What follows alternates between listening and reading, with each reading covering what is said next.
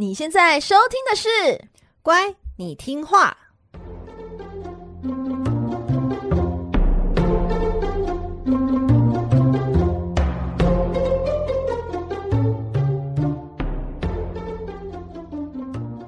每集介绍一幅名画加一则故事，从故事的关键找出欣赏艺术的线索。只要听懂故事，就能看懂名画。现在跟着我们一起乖乖听话。So full of Vicky。大家好，我是葵花子。嗨，我是佩金。欢迎收听《乖，你听话》。Hello，各位小乖乖们，你们好吗？每集介绍一则故事及一幅名画，希望你听懂故事就能够看懂名画。哎呦，节目开始，我要先谢谢一位小乖乖蒋儿。谢谢你，让我们又有赞助了。而且他说啊，就是说，哎，以后如果有成交，他都会赞助我们哦。他希望我们可以坚持下去，因为他说很喜欢我们的铺陈啊、对谈啊，来认识艺术、增长知识，好开心哦。蒋儿，我跟你说，就从今天起，我跟裴景每天睡前都会衷心的祈祷你订单成交满满，接不完，生意兴隆，赚大钱，OK 啦。哦、我我们可以造三餐啦，如果你想要的话。或者睡前，哎、我跟你讲，我葵花籽，我今天要跟你分享，还有跟大家分享一下，我可以分享吗？就是大家先原谅一下，我们这个在你知道日常琐碎一下，但大家一定要听一下哦。我跟你说，真的有够奇葩，就是刚刚发生的事情。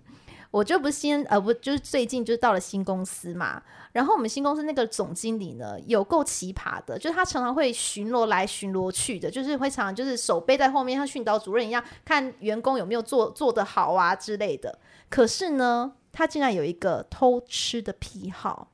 你的偷吃是指说偷吃食物的偷吃，还是说他在男女关系上的？我当然是偷吃食物的偷吃。Oh, okay, okay, 我当然没有到另外一个方面啦。对，我是还没有那么精准的发现。我跟你讲，他就很喜欢吃同事，就是你知道同事放在桌上的食物，不管是有没有开封的。他都会吃。你说他没有经过别人同意，他就会自己去拿那些食物来吃吗？对，我跟你说，今天就被我遇到了，真的是百闻不如一见。他今天呢就走到我身旁，就说：“哎呀，佩锦呐，最近工作还好吗？”我想说：“哎呦，难得被关心哦。”我就说：“哎呦，还好啊，真的不错啊，真的努力中。”说时迟那时快，他就默默把我桌上早餐的面包哦，我跟你讲，我已经吃了。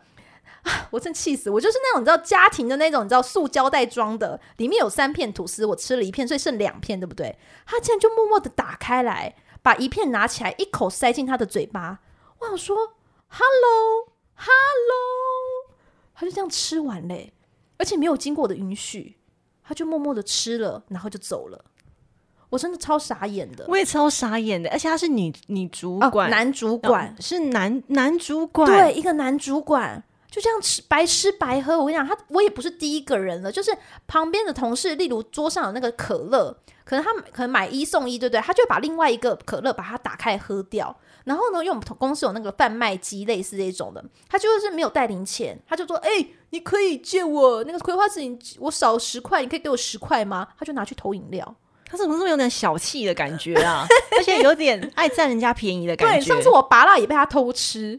我拔蜡被偷吃还是我同事跟我讲的，我没有看到，所以我就不知道。但是我拔蜡被他偷吃，就妈妈切好的拔蜡有没有？他这个也吃？对，他就把我的那个你知道保鲜盒打开，就把它吃掉。好怪哦，他真的好怪哦，而且他一定是防疫的破口，他到处吃别人东西。他如果要染疫，一定风险最高。我跟你说，真的超，我真的是哦，我真的是要跟你们分享，我真的没有想到哎，我觉得一般的同事就算一个贵为一个总经理，何必这样白吃白喝呢？但是我有，我也有遇过这样子的人，你知道吗？哎呦，谁？但是是我高一的同学，就是我刚才已经完全没联络。他在他在高一的时候也是一个奇葩，就是他自己不带中餐，就他每天到了中午的时间呢，哦、他就会他就会就是拿着他的餐具开始去巡逻班上人的便当，然后呢，他就只要看到他觉得他有中意的食物，他就会问你说：“哎、欸，你这个看起来很好吃，哎，可以让我吃一口吗？”他就是用这种方式巡逻整个班上，这。这会不会他真的就是家境真的贫寒了一点，没办法吃午餐呐、啊？但他可以跟老师或者是辅导主任寻求协助啊！哦、不，不要这样一个筷子这样走来走去是是？对，他就拿着一双他的餐具，一个筷子，一个叉子之类，然后就是看到，而且他只挑他觉得好吃的，就是当 buffet 这样子。对对 buffet 一号号同学的好吃，就夹一下。一号同学有叉烧肉，而且他很聪明，他会分，就说哦，这个我可能太常吃，我就换另外一位同学。然后就是每个都这样子一口，人家就也会觉得说一口而已，没什么了不起嘛，就分一下。然后可是渐渐这件事情是突然有人开始觉得，就觉得说，哎，怎么你也会这样子，我也会这样子。哦，太频繁了，太频繁，然后大家讨论说，然后就开始认真的观察他中午的行为。所以你的主管应该也觉得女同事的食物很香，我觉得他贵为一个就是总经理，他不要吃同事的食物，OK？而且我们不知道，我那你知道，我刚刚就想说，好，那这样子我以后什么东西如果先吃一口放桌上。他应该就不敢吃了吧？我是真，我是真的是这样想的，多么小气的想法！但我就想要杜绝这件事情。我觉得他的行为很不 OK，你的做法是可以的，你可以试试看，然后下次。对啊，因为我我就想说，这个贴标签也没有办法嘛，因为我都放我桌子上，就是我的，是不是还是可以吃？那咬一口，如果他真的要吃，那我就觉得他暗恋我，不不然怎么会要吃啊？所以他其实过来你旁边的目的，只是想要摸走你的面包。没错。没错，超傻眼，就在刚刚发生。我在想说这什么状况，所以我今天跟大家分享一下啊，跟我故故事没有任何关系 啊。这样这样子，我节目很难接回来。然后算了，没关系，小乖乖，就是因为佩锦真的对这件事情实在是太太印象太深刻了，想要跟大家分享。那上集节目呢，我们和大家分享了酒神还有阿丽亚德尼公主的爱情故事。那其中呢，有穿插一段公主帮助雅典王子特修斯进入迷宫，然后斩杀牛头怪物米诺陶的片段。那其中呢，设计那一座超级无敌霹雳复杂迷宫的建筑师叫做戴达罗斯，戴达罗斯，戴达罗斯，戴达罗斯，大家要记得哦。然后呢，戴达罗斯和他的孩子伊卡洛斯，大家对于这一对父子档可能没有那么熟悉。但是呢，其实他们的故事哦，也是小有名气，而且蛮值得跟大家讨论的。所以这一集呢，我们就要来和大家聊聊关于他们的故事。戴达罗斯呢，他是古希腊最顶尖的建筑师，也是最天才的发明家。他厉害到什么程度呢？他发明了木工这门学问，以及所有用在木工的器具。因此呢，他凭着非常精湛的工艺，在智慧女神，同时也是手工艺女神雅典娜守护的雅典城，可以说是过得如鱼得水啊，拥有非常高的名声。可是呢，他本人的个性哦不太妙，他因为他呢非常的自大又善妒，他甚至小心眼，嫉妒他十二岁的侄子兼学徒的才华。有一天哦，戴达罗斯竟然趁着他侄子不注意呢。就将他从高塔的顶端推下楼，侄子当场气绝身亡。戴达罗斯也因为蓄意杀人遭到审判。哎，所以他是杀人犯呢？他杀人犯哇！而且他嫉妒十二岁的侄子。哎，对呀，对啊，我就觉得这人个性真的有点问题。对，你前面还说他，他的确是最顶尖的建筑师跟最天才的发明家，但他个性真的不 OK，还杀人。他随时都很害怕有人会超越他吧。但是呢，他也因为蓄意杀人遭到审判，然后他和他的儿子伊卡洛斯这对父子就被驱逐出雅典城。被放逐的戴达罗斯，他来到了克里特岛。他凭借自己的响亮名声呢，受到克里特国王米诺斯欢迎。戴达罗斯受聘为宫殿的工程顾问，在这里继续发展他的事业。好。这里呢，我们想要先把时故事的时间往前稍微推一点，就在戴达罗斯来到克里特岛的不久前，克里特岛的国王米诺斯曾经发生一件大事。当时呢，米诺斯正在和他的亲兄弟在争夺国王的宝座。那米诺斯呢，就请求海王波塞顿赐给他一头纯白色的公牛，用来证明自己是海王认证的正统国王。他同时也向波塞顿保证，如果他当上了国王，会再将这一头白色的公牛回来献祭给海王波塞顿来用来祭神。海王波塞顿答应了米诺斯的请求，真的从海上送给他一头非常漂亮的白色公牛。可是呢，米诺斯看到那一头白色的公牛，觉得哇，这头白牛也太美了吧！他居然觉得它太美太漂亮。他舍不得拿来献祭给海王，他于是把这一头牛呢偷偷的藏起来，改用另外一头白牛作为答谢波塞顿的祭品。波塞顿当然知道米诺斯在欺骗他，于是愤怒的他就对米诺斯的王后施加可怕的诅咒。怎么样子可怕的诅咒呢？他让王后爱上那一头本来要被献祭的白色公牛。诶，其实比我想的还算蛮轻松一点的诅咒诶，因为毕竟那个公牛算是你说是最帅的嘛，最美最漂亮，最美最漂亮的，对，对啊。比我想的还要轻松一点。你说像爱护小动物那样子的喜欢，对对对，是很人之常情的，对不对？宠爱啊，只是你把它换成是一只公牛。好哦，他爱到什么程度呢？接下来可能会有点毁三观，所以小朋友快点捂住耳朵，不要听，心中默数三十秒之后再打开耳朵。哎，不要睡着哎，所以你就很容易就睡着。王后呢，在咒语的影响下。她居然拜托天才发明家戴达罗斯帮她想办法去色诱那一头公牛。戴达罗斯这个人，我就说他个性非常的不妙，他居然毫无节操的答应了。他制造了一头惟妙惟肖的空心的木质母牛，然后让王后躲在空心的母牛里，然后去引诱那一头白牛发生人兽交。最最最最离奇的是。王后居然还生下了上半身是牛、下半身是人的怪物米诺陶。哎，我刚刚捂耳捂耳朵了，你不是小朋友 好不好？OK 有刚刚我有人听到，我觉得，哎呦，还好小朋友没有听呢，这这很荒荒谬哎，就人兽交，我我有点被吓到，最后还生下了怪物米诺陶。没错，米诺陶呢，牛头怪。他生性非常的凶暴又残忍，他嗜吃人肉。那国王气到想要杀了戴达罗斯，但国王还需要他的能力，于是下令让他建造一座无人能逃脱的复杂迷宫，用来关押这一头牛头怪。多年以后，雅典王子特修斯他假装成贡品，然后去杀了牛头怪米诺陶的故事哦，大家都知道了。我们这边就快速跳过。那还没听过的小乖乖，我赶快去补一下二十集的内容。总之呢，国王米诺斯他认为一切的一切都是戴达罗斯的错。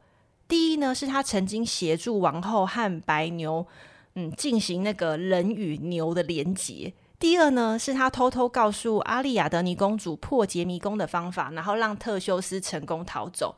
那国王一怒之下呢，就将戴达罗斯和他的儿子伊卡洛斯关进高塔顶层，放他在那里自生自灭。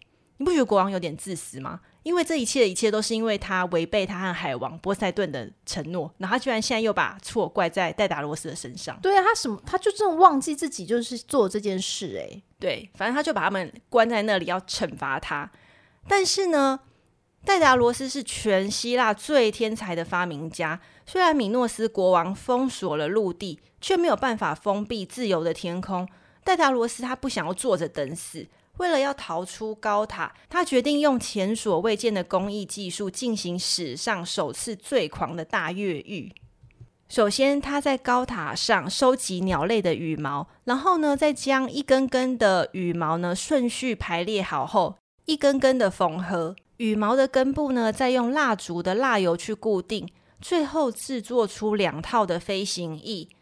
戴达罗斯将飞行翼小心翼翼地穿戴在儿子伊卡洛斯的身上，并且严肃地告诫儿子说：“儿子啊，不要飞得太低，因为海洋的水汽会阻碍翅膀；但你也不要飞得太高，因为阳光的高热呢会融化翅膀。飞行时要飞中间的道路，紧紧跟着爸爸我就对了。”诶，他指示蛮明确的，诶，对啊，就跟着他，没有什么好困难的吧？嗯。嗯那伊卡洛斯觉得对啊，那就点头答应。于是父子俩呢就穿戴好这个飞行翼，就从高塔一跃而下，拍拍翅膀，就这么飞起来了，就飞向宇宙，浩瀚无垠啊！哎呦，要飞去宇宙了吗？对对，要飞去宇宙了。那广阔的天空呢是这么样子的迷人，自由的空气又是如此的新鲜。年轻的伊卡洛斯，他太兴奋了。他这个熊孩子完全忘记父亲的叮咛，他也忘记他们此刻哦正在逃亡，应该要戒慎恐惧。哎、欸，他好萌哦！为什么听到这边我觉得他很萌？就是突然感觉他很天真，他瞬间被那个天空迷幻，然后就觉得哇，他好像是一个可爱的孩子，听起来好像蛮可爱的。对对对，他觉得哦，他和神可以飞得一样高。嗯、他在此刻呢，就觉得自己就像是真的神。他想要知道太阳有多高，于是情不自禁就这样越飞越高，越飞越高。他浑然不知道身上的飞行翼哦正在因为太阳的高温而渐渐融化，所以他被太阳迷惑住了。对啊，他就渐渐的往太阳，然后忘记他爸爸了。对，把爸爸踢在脚下。凡人妄想触碰太阳的下场，就是坠落无知的死亡。下一刻呢，伊卡洛斯便在啊的惨叫声中，从天空呢坠落到海中，摔死了。但是呢，老父亲戴达罗斯来不及拯救儿子，只能眼睁睁含泪目睹儿子从空中摔下来。他无能为力，只能流泪啊，继续挥动翅膀，继续前进。最后退隐到西西里岛，带着丧子之痛，郁郁寡欢，独自终老一生。哦，你所以你是说它飞到快要接近太阳的时候呢，它就融化了是吗？嗯，那个翅膀就被，因为它那个翅膀不是用蜡烛的蜡油做粘合起来的吗？嗯、对啊，所以最后就是被太阳的高温给融化，就摔下来了。天哪，就这样终结了他的生命。对啊，但但你不觉得他有点现世报吗？我自己在读这一段故事的时候，为因为哦，你说他侄子吗？对啊，他当年就是把侄子从高塔上就是。推下去，然后导致他侄子就是死亡，然后他儿子现在也是从高处这样摔下来死亡。哦，对，如果站在那个大他爸爸那个角色，的确是现世报，哎，有一点，但这是我们自己的解读啦。嗯嗯，嗯好，那今天要介绍的画作是由英国古典画派画家呃赫尔贝尔特詹姆士德拉佩尔的作品，我们就叫他德拉佩尔。他一八九八年《伊卡洛斯的哀歌》这幅画。那德拉佩尔呢？他是出生在一个伦敦，就是为富有的家庭啦，就是呃小康以上这样子。因为爸爸是一个珠宝商，说有点有钱的中产阶级。呃，没错，就是因为爸爸珠宝商嘛。那所以他其实年轻时候受过就是蛮好的教育的。他是在那个伦敦皇家学院学习艺术的。后来呢，他自己很努力，也很有才华，所以所以他就是获得那个皇家学院。颁发的金牌，还有旅行的奖学金，所以他在二十五岁开始就一直当个空中飞人呐、多次前往罗马和巴黎去学习画作。他在他的置业就如此兢兢业业的同时，诶，这时候我也去特别查一下，他在他的感情啊、家庭上是否也是有在经营的？没错，他竟然。在同时间呢，因为他二十五岁到三十岁在当空中飞人嘛，他二十七岁竟然还结婚了呢，还跟地方法官的女儿艾达威廉姆斯结婚，并育有一个女儿。后来呢，他也选择进入英国插图杂志工作，担任为书籍插图的画家。但真正让德拉佩尔就开始迈入就是艺术人生的那高光时刻，是在他三十一岁的时候，就一八九四年，他的作品呢开始。慢慢的被市场注意到了，而当时的作品的就是集中在这种古希腊的神话题材。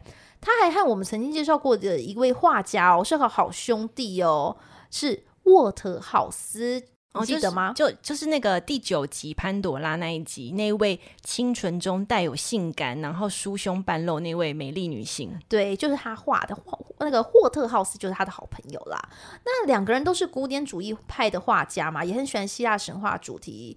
那其实，在德拉佩尔呢，他其实生前是蛮有名气的，只是到了晚年，就在公众市场的知名度逐渐下降，最后就在家中啊死于就动脉硬化，就享年五十六岁，其实还蛮现在来讲觉得还蛮蛮年轻，蛮年轻的，对。那今天我们要介绍这一幅画呢，是当年就是让他赢得那个巴黎万国博览会的金牌奖。就那时候大家觉得哦非常有价值，所以随后就被买下来典藏典藏在那个伦敦的泰特美术馆中。那我们依旧一起打开 IG 欣赏这幅一八九八年的伊卡洛斯的哀歌。那葵花籽打开了吗？OK，我打开了。好，哎、欸，这幅画。我我突然可以了解两件事，是。第一个是他真的非常值得得到金牌奖，第二个是他果然是沃特豪斯的好兄弟，他们两个画风超级类似。真的齁，我其实我也觉得他们很类似，可是我不敢讲原因是，我就想说，哎、欸，那种可能真正的那种美术系的啊，艺术师啊，会说哪里类似了？哦，就是我们这一种没有什么文化的，就会觉得啊，都、就是唯美派哦，同样的人，对，我们怕怕怕怕怕被吐吐槽啦，可是大家可以交流一下，我跟葵花子是我们觉得是蛮类似的风格，我们绝对蛮类似的。嗯、那这幅画其实我觉得是对伊卡洛斯这个故事哈，我觉得蛮。我觉得是蛮有富有想象力的作品，就是像葵花籽很喜欢那种言情小说啊。好了，我也没有那么喜欢 言情小说，可是要是这幅画也是非常的唯美的，因为画面中啊，就伊卡洛斯啊，我们刚刚从故事中，我一直把它幻想成是个很萌的小小孩子这样子，可是画面中就伊卡洛斯就是。他是多么的，你知道壮年的少年，你知道吗？黝黑的皮肤，可他是被烧焦的。那你看这幅画，其实是他就是无视他父亲的警告，就是呃，向太阳飞得高高的嘛，然后最后摔落在海里就死亡。那他是被那个女女宁芙打捞上岸的这样子的一个场景。那我们可以看出，伊卡洛斯他被太阳烤焦的皮肤哦，还有那个巨大的翅膀，就几乎是布满了整个画面。但其实，在色彩上，与其说它是烧焦，我觉得它这个中和色的渐层非常的美丽。因为你看米白色、暗棕色，还有黑色，我觉得拿捏得非常的精准诶。再搭配就是与那远处的悬崖上那个落日余晖，就是多了一种唯美的悲伤氛围。但其实我觉得有点悬疑啦，就是。伊卡洛斯的翅膀，如同你刚刚故事所说，它应该要破损的，但画面中看起来非常完好。诶，对啊，因为这里来说，它应该是翅膀就散落在各处，它会掉到海的时候，应该就是那些翅膀就散，对啊，对，不会像画面中这么完整。嗯，所以我就觉得就是很富有想象力的。那其实这幅画，其实呃，这个主题是非常有名的，就是希腊神话的悲剧故事。所以即使就是画面非常唯美，但其实对于这种生命消逝的主题，其实那画家也是非常不着痕迹的传达给我们的。就是场景除了是夕阳西下之外，你有注意到那三位女宁佛都戴着花环。其实之前有提过花啊，其实在艺术中啊就很常象征着就生命的旺盛，或者是相反的，就是生命的终结。花开花落嘛，所以你有注意到这幅画的名称是那个，就是你知道伊卡洛斯的哀歌，所以是一个悲伤的故事，所以有的有生命的终结。那你会说哀歌在哪里？你有找到吗？它还是有诠释出来的，有一个女宁芙好像拿了。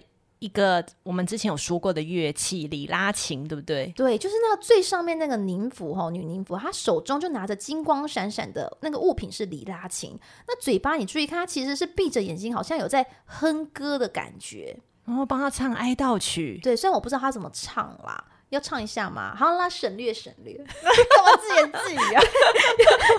出来挨个。好，其实呢，德拉佩尔在进行这个绘制这个幅画的时候啊，他其实是有很就是做一个人物的研究。他其实特别聘请了四位的年轻的模特，但当时的工作室的规范其实不能够男女模特是不能在一起的，所以他是分门，就是一个一个单独就排好的。诶，在不断构思下，才有这样子的人物的一个阵型哦。我觉得。哦，这个阵型再看一次就觉得哦，好厉害哦！原来是原来是分开排的诶，我以为一起，我以我以为是一起排的，原本想要是分开排的。但是等于就是他是先把草图打好，然后叫他们过来摆这个姿势吗？还是怎么样？就有点难想象。但是真的很厉害。对，对啊，我怎么想都不会想到这个，我顶多排像麻将桌这种，只会排麻将桌。那伊卡洛斯的坠落，很明显就是古人是用来说教的故事。那故事的寓意是警告凡人要搞清楚自己天生的局限，不要妄想可以和神平起平坐，随便跨越这一条神还有人的界限，会受到非常严重的惩罚。虽说是如此啦，但是伊卡洛斯穿上人工翅膀，获得飞行能力。却是人类飞行梦的原型，启发了无数人类飞往那片湛蓝的天空。其实这个世界上还有一个活动，据说就是为了要纪念伊卡洛斯而举办。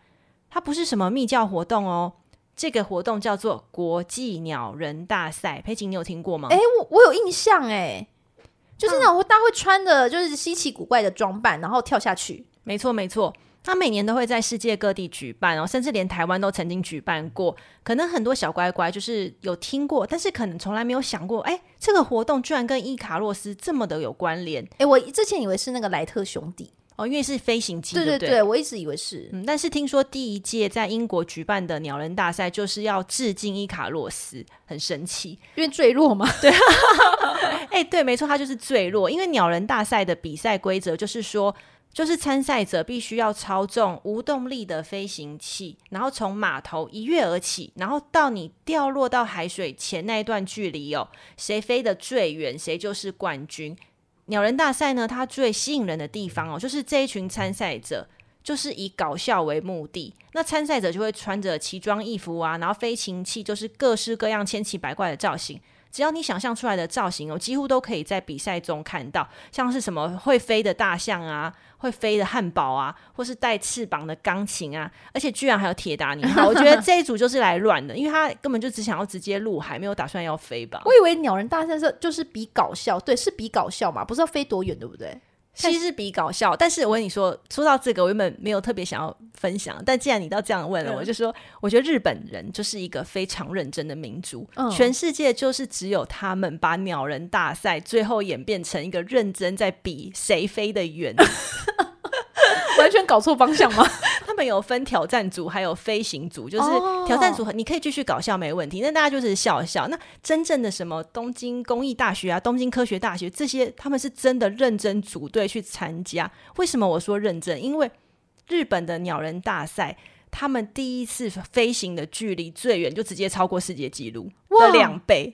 所以你看，他们是来认真比赛的，难怪他们要分分门别类。对，因为有些是非常认真的，对，真的很认真的民族。哇，那今天和大家分享的名画呢，会放在我们乖你听话的 IG 和葵花籽的部落格上。诶，大家可以在 Apple Podcast 帮我们按赞啊，或是跟我们说说话，任何建议都可以呀、啊。按赞五颗星啊！哎，最近有一位啊，在 IG 私讯我们的啊，一位叫那个林啊。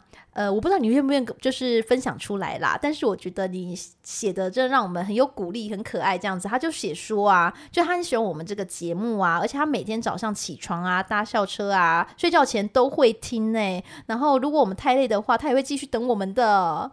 哦，so sweet，so sweet，而且佩金阿姨的嘴角都笑到裂开了。哦，真的没问，没错，看一遍就是默一直露出个姨母笑。好，那大家如果觉得我们节目不错的话呢，愿意给我们一些赞助的话呢，我会非常的感激哦。嗯，谢谢大家按赞、追踪、订阅我们。那感谢好人一生平安，老板赚大钱喽！对，欢迎大家追踪我们的 IG，然后 IG 和部落格以及赞助链接一样会放在我们本集 Podcast 的资讯栏中哦。那请大家下周四我们继续收听这个频道是乖你听话，我们下期见喽，拜拜，拜拜。